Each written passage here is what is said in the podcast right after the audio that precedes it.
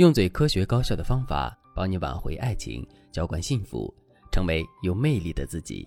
大家好，这里是飞哥说爱。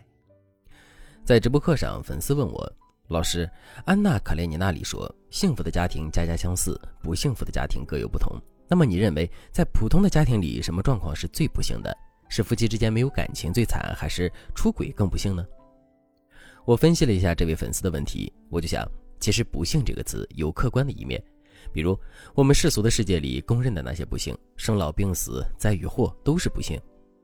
这些事情凡人难以抵挡，所以我的粉丝问的不是这些，他问的是，在一些平凡的家庭里，什么样的婚姻状态是不幸的？这个问题的答案就有很主观的一面了。比如，有些人会觉得夫妻之间彼此猜忌是不幸；有些人觉得夫妻反目成仇最不幸；有些人也觉得夫妻之间没有话说最可怕；还有人觉得出轨这件事情绝对是最不幸的。但是我刚才说的这些婚姻中的不幸，都是婚姻中变得不幸的后果，并不是婚姻变得不幸的原因。以上种种结果的源头只有一个，那就是夫妻双方已经对这段婚姻失望了。对婚姻失望，对彼此失望，是所有夫妻婚姻变得不幸的开始。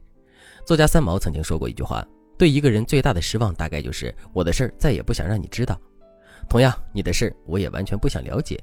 当人与人之间陷入到这种失望之后，对方就没有意义了。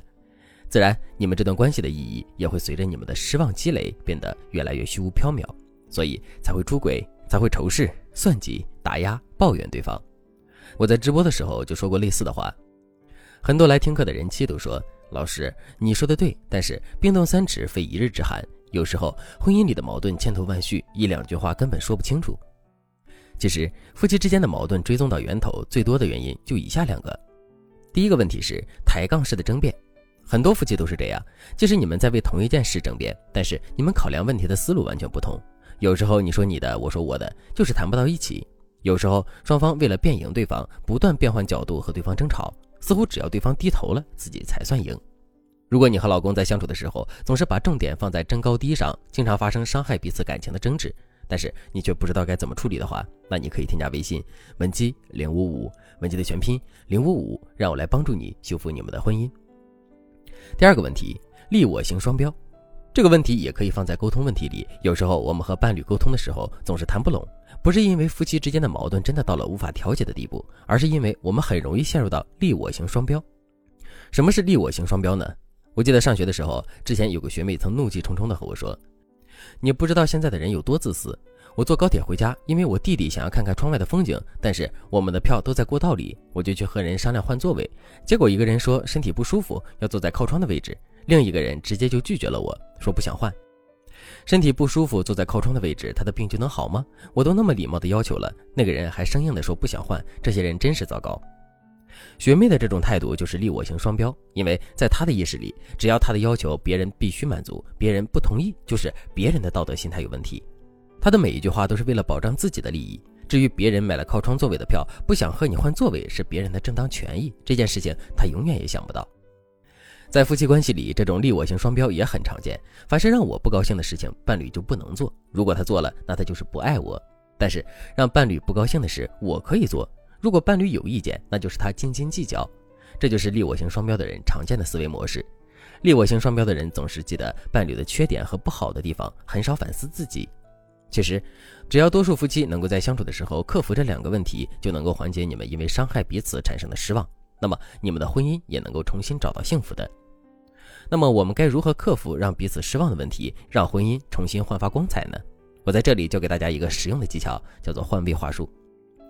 换位话术指的是把“如果我是你，我也会怎么想”，站在你的立场上，可能你说的话有道理，你的立场和想法我都明白，我尊重你的想法。但是家是两个人的，我还是想说一说我的想法。这些表达你已经替对方思考过了，你也理解对方的想法等等的话术穿插在你们平时的沟通里。